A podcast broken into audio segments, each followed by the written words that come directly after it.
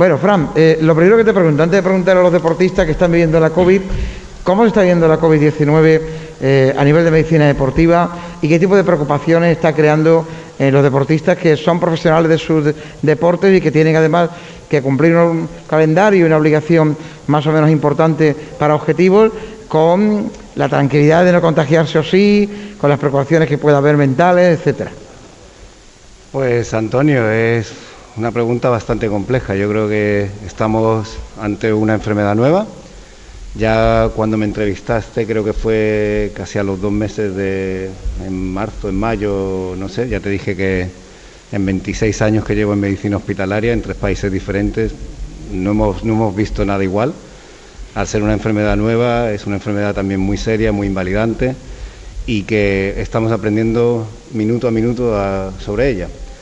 Eh, el debate, cuando se comparó la competición en la primera oleada, o la primera ola, o como, la queramos llamar, pues hubo un debate de cuál era la, situación ideal, sobre todo para retornar los deportistas de élite a la competición. Hubo mucho debate en intentar que el fútbol se pusiera en marcha, el fútbol de élite, obviamente. Eh, los deportistas que todavía competimos a nivel amateur, pues es otro cantar, pero el deporte de élite, pues, perdón, tuvimos muchas dificultades y hubo mucho mucho que, hacer y que diseñar para intentar tener una competición segura.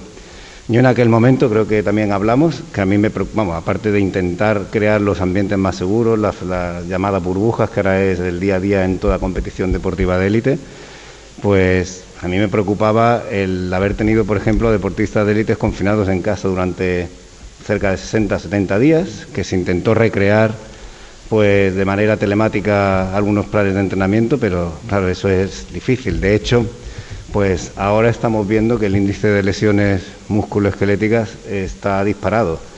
Como sabes, en el mundo del fútbol, la UEFA lleva haciendo durante años un, estudio que le llaman el, estudio de élite, que son unos 50 equipos que van monitorizando todas las lesiones y ya se están dando cuenta que, que este año pues, las lesiones, sobre todo las musculoesqueléticas, han disparado y luego las consecuencias de la enfermedad, porque ha habido gente, eh, como en todos los ámbitos, que ha sufrido la enfermedad. Entonces, pues eh, la enfermedad se sufre de una manera aguda y ahora estamos aprendiendo qué es lo que pasa después de sufrir la manera aguda. Obviamente eh, hemos tenido un testimonio antes de, de alguien que ha pasado la enfermedad de manera aguda y ahora estamos aprendiendo cuáles son los efectos a medio y largo plazo de esta enfermedad y esto cómo afecta a los, deportistas de élite y cómo les afecta a su nivel tanto de entrenamiento como competitivo. Entonces, pues es un tema muy serio. Estamos, la ciencia está eh, a tope intentando incluso definir eh, cómo, cómo llamarle a este síndrome que se llama de long, del COVID largo, o síndrome post-COVID, o síndrome de COVID crónico. Entonces incluso la Organización Mundial de la Salud todavía no lo tiene definido. Salió hace poco el profesor Fauci en Estados Unidos diciendo que se iba a, se iba a llamar PASC. O sea que estamos todavía en un limbo dentro de, intentar generar e intentar mm, producir el mayor conocimiento posible para, para intentar ayudar en todos los ámbitos, sobre todo al deporte de élite. Pero el deporte de élite o el deporte competitivo también eh, estamos ahora mismo intentando ver qué pautas son las más adecuadas con lo que vamos sabiendo, como te digo, minuto a minuto. No sé si te he respondido a la pregunta, porque es una pregunta compleja y, bueno, pues el resumen es ese, que eh, aprender, hacer las cosas de manera razonable y yo le recomendaría a los, a los entrenadores que nos oigan y que nos tengan mucho en cuenta lo que podemos decir porque sobre todo con los jugadores que han pasado el COVID, porque incluso los asintomáticos pueden tener problemas cuando reinician una, una actividad deportiva al máximo nivel. Sí, porque eso está, bueno, lo está viendo la selección de Gibraltar, Gibraltar junto al doctor Simón en tu caso, al equipo de Gibraltar que juega previas de Champions, que sois los doctores de la selección en ese club, y habéis visto las circunstancias. Gibraltar, por cierto, es el primer digamos, país, colonia, como se le quiera llamar, que ha conseguido inmunizar a su población vacunándose, pero claro, estáis todos expectantes o todos estamos expectantes a ver si es verdad o dentro de 15 días esta alegría con la que han recibido eh, la, inmunidad a través de las vacunas no es tal cual, ¿no? no te quepa la menor duda que, que esta enfermedad es una enfermedad viral y, las vacunas pues han conseguido erradicar dos enfermedades como la viruela y la, peste amarilla, ¿no? Bueno, no, la peste amarilla no sé cuál es, no, no te puedo decir exactamente, pero la viruela seguro. ¿Qué pasa? Que, que las enfermedades con las vacunas se minimizan los efectos. Esta enfermedad pensamos que va a ser una enfermedad que va a estar con nosotros, va a ser una enfermedad estacional tipo gripe. Y bueno, pues se está poniendo todo en marcha para, para que, para que la ciencia vamos a tope, porque como te he dicho, el desarrollo de las vacunas, la gente ha dicho, bueno, es que no, no, pero es que lo que se han acelerado son los procesos, no se ha, no se ha sacrificado la seguridad, se han acelerado mucho los procesos burocráticos, y en esto la industria, la farmaindustria, los gobiernos y bueno, la Organización Mundial de la Salud, todo el mundo se ha puesto las pilas para intentar agilizar de esto, pero esta enfermedad se acaba inmunizando al mayor porcentaje posible de la población y siguiendo con las medidas de prevención porque todavía no tampoco tenemos tratamientos que sean del todo efectivos. Está claro que ha habido algunas medidas y algunas cosas que se están comprobando que son más efectivas. Y de hecho, pues la ciencia ha avanzado, porque la gripe española se estima que barrió 40 o 50 millones de personas, que es tipo similar a, al SARS-CoV-2, pero ahora llevamos 2 millones de muertos. O sea que eh, la comparación es mm, la ciencia la ciencia avanza y si nos hacéis más caso a la ciencia y otra cosa que te quería decir, primero agradecerte tu compromiso en intentar informar de, temas sanitarios de una manera fehaciente y, con, bueno, no solo conmigo, sino con otros profesionales.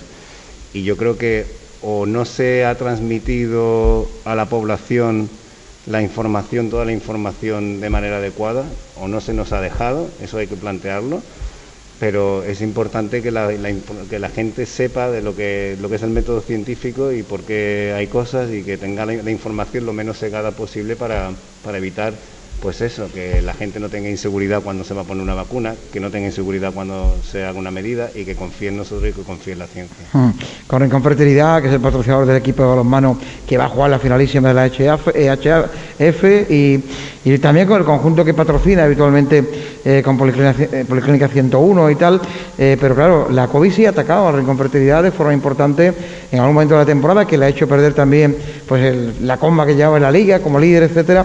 ¿Cómo la habéis superado? ¿Cómo habéis vivido la experiencia? Bueno, pues la verdad que ha sido un año, a pesar de todo lo éxito y tan bonito, hemos sufrido las consecuencias, como todo el mundo, del COVID. Quizá en el momento que estábamos mejor preparadas físicamente, el equipo pues prácticamente se contagió al 80% y afortunadamente no hemos tenido luego esos efectos secundarios en el deportista o que la puede ocasionar, sino que bueno, lo hemos podido solventar bien, pero es cierto que tuvimos ahí una racha que el equipo bajó mucho físicamente, se notaba mucho y fue el bache ese en el que comenzamos ya un poco a perder partido y bueno, Dentro de lo que cabe, no nos tocó los partidos de Europa, que es uno de los objetivos que teníamos este año, y hemos podido disputar casi al 100% esos partidos, que aunque todavía creo que, que todavía nos pasa secuela, ¿no? En algunas jugadoras se nota todavía mucho más cansancio, tiene que hacer muchas más rotaciones. Antes una jugadora podía aguantar perfectamente unos 50 minutos, ahora ya al minuto 15 tiene que ir haciendo cambios y bueno,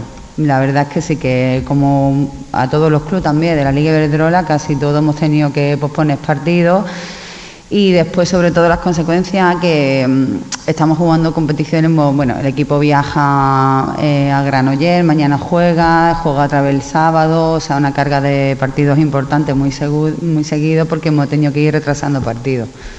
Y eso por final Esperemos, ¿no? También hemos tenido lesiones y yo creo también un poco a consecuencia de eso, ¿no? de la falta de entrenamiento y luego tener que competir mm, todo muy seguido. Saben que se pueden seguir este programa, como siempre, a través de las aplicaciones para iOS Android o la frecuencia modulada en el 26.8, algo ya un poco que va quedando más atrás. Y hoy, gracias a los amigos de la fábrica Televisión, pues también a través de streaming en la web en directo punto de streaming televisivo. Le pregunto a la Ballesta cómo lo, está llevando en Algeciras, porque lo deportivo, como le pasa al Rincón Fertilidad, cumpliendo con creces, pero imagino que no es fácil, eh, bueno, interiorizar a los jugadores su tranquilidad, que no tengan miedo a los contagios, al principio de los partidos, cuando finalizó el confinamiento, no, es complicado. Sí, sobre todo porque es un número elevado de, personas que están, que están juntas. Sí es verdad que eh, el club, además del protocolo que, que, se exige por parte de la federación, eh, tiene su propio protocolo también. Y toquemos madera, ¿no? Eh, no hemos tenido ningún caso de, de jugador contagiado. Eh, yo creo que ellos también la vida personal eh, la hacen de manera muy rigurosa contra, con, ese tema porque saben que, se pueden perder incluso hasta el puesto de, jugar, eh, una convocatoria. Ellos saben que, es muy importante, es muy importante ser... Mm, sobre todo muy sensato, tomar muchas medidas y en ese sentido el, jugador y todos los que estamos en el, club, igual que, los de otros clubs, eh, el comportamiento es sensacional pero hay una dificultad añadida permanente, ¿no? Porque la psicología de los jugadores ahora estarán más tranquilos porque han visto que ir al choque, el sudor del compañero, una entrada no provoca directamente la enfermedad, pero durante eh, la, finalización del confinamiento, la primera parte y volver a la competición, eh, los que volvieron, en vuestro caso no pudisteis volver porque se paró la competición, habrá sido mentalmente difícil, ¿no?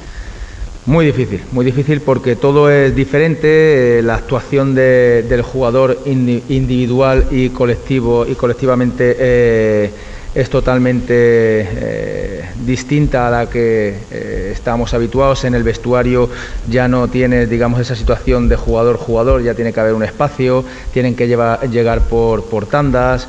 Eh, incluso dentro de lo que son los entrenamientos al principio sí había mucho distanciamiento, no entrenamientos individualizados, pero, pero casi, ¿no? Eh, por, números muy reducidos y poco a poco, pues bueno, eh, eso se fue disminuyendo hasta conseguir entrenamientos globales, pero sí ha sido muy complicado, muy complicado pero también hay cosas que no se entienden, ¿no? Eh, te exigen muchas situaciones y luego en el campo y luego eh, estás entrenando todo el grupo, luego te exigen separación en vestuario, te exigen que, terminas el partido y te vas a la grada y tienes que poner mascarilla y estás en el campo y te estás dando abrazo, estás marcando en un córner. Bueno, también yo creo que en todo esto hay, hay unas ciertas lagunas que en muchos momentos debería ser más el sentido común. ¿no? Sí, hay un componente de ilógica para ir terminando con vosotros, preguntar también a Fran Moya, ¿no? porque uno ve las imágenes que critican estos días, ¿no? de las personas divirtiéndose en restaurantes, bares, terrazas, además con una cierta normalidad, porque creo que gracias a Dios se ha ido consiguiendo esa cierta normalidad. No parece que haya habido aumento de contagio al respecto, ya veremos de aquí a un tiempo, pero luego te das cuenta también, eh, Fran, que ves las imágenes del metro de Madrid y dice uno, bueno, mm, aquí algo no va, ¿no? Algo no se está explicando bien, o no se está explicando a todo el mundo bien lo que está ocurriendo, ¿no? Bueno, sí, eh, es que es, un tema de salud pública. Entonces, un tema de salud pública también hay mucho de, cómo concienciar a la población. Lo que tú dices, Salva, pues no tiene. además, que yo creo que, en un medio de comunicación al principio dije: si, si ahora vamos a volver a jugar y a mí me escupe un jugador o hay algún tipo de. ¿Cómo me dices que cómo, cómo puedo no contagiarme dentro de lo que es la competición. O sea, el, fútbol es un deporte de contacto, no es lo mismo que el tenis que puedes minimizar más el, mm. contacto, pero el fútbol o juegas con contacto no juegas. O sea, que no. Entonces, claro. Pero es todo intentar darle sentido común a algo que a lo mejor no tiene sentido común. Salva, eh, tú este, tienes que hacer algunos protocolos que a lo mejor también es como si dijéramos de cara a la galería, pero también para que el fútbol es un reflejo, el deporte competitivo es un, deporte, es un reflejo de, de la sociedad. Entonces, si tú al jugador, aunque esté abrazándose o no se le permita abrazarse dentro de una celebración y luego se pone su mascarilla, pues como que hay una concienciación de que estamos dando una imagen de que hay una concienciación de que en todo lo que se pueda evitar se va a evitar el, contagio. Luego, eh, ya te digo, estamos aprendiendo cómo se transmite también el virus. No, no está totalmente claro aunque sí sabemos, hay más evidencia de, creemos que en los espacios cerrados hay más posibilidades de transmisión que en los espacios abiertos, incluso sin protección, pero bueno, ya te digo, es que... Hay que hacer caso a lo que digáis, básicamente, y lo que diga la Organización Mundial de la Salud y los médicos, pero lo que tú explicabas antes, ¿no? Y es verdad, ¿no? La histeria, el tétano, eh, la tosferina, eh, mi hermana tosferina de pequeña, eh, la poliomielitis, sarampión, viruela, sobre todo esto, todo lo que tiene que ver con varicela, eh, y otras enfermedades se han erradicado con las vacunas, sino al 100% de una forma muy interesante. Exactamente, la única erradicada es la viruela, te confirmo. Totalmente, Totalmente. pero obviamente es que a nadie se le ocurre no entrar en un calendario vacunal. Eh, yo te pongo un ejemplo con, con el tema este de la gente pues el tema de AstraZeneca, las cosas que, ah, que la gente, yo creo por mala información o por no, no tener una información muy fidedigna o no muy muy bien fundamentada, pues hacen estos juicios de valores. O sea, la gente, por ejemplo, cuando se va a la India o cuando se va a Tanzania, cuando se va a hacer un safari, se, va, a, se va a, salir, pública y nadie debate eh, tomarse el tratamiento preventivo para la malaria.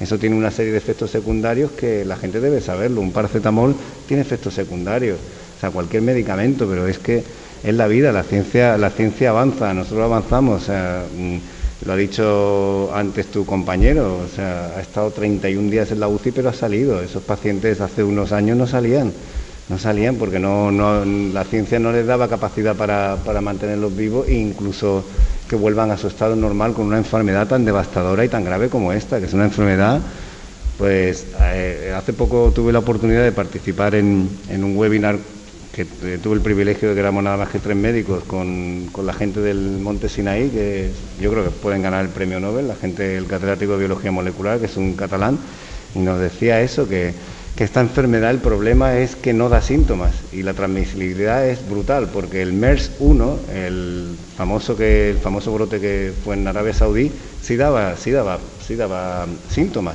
Esta ha sido una enfermedad que de 100 personas a lo mejor han pasado muchas que no, no han tenido ni fiebre y por eso ha sido como, como un, reguero de pólvora. Entonces ha sido difícil de controlar. Pero vamos, que, que lo, volviendo a, a lo mismo, e información fidedigna de lo que está pasando. Bueno, agradezcamos al doctor Moya que nos haya dado o alumbrado un poco, dando visibilidad de las circunstancias. A Juan Moreno y su equipo, a Rincón Fertilidad, mucha suerte en esta final de la Copa IHF y también, como es natural, en lo que resta del campeonato. Y a Salva lo mismo, que la Algeciras al final acabe en segunda división, que romperá todos los pronósticos, ¿no?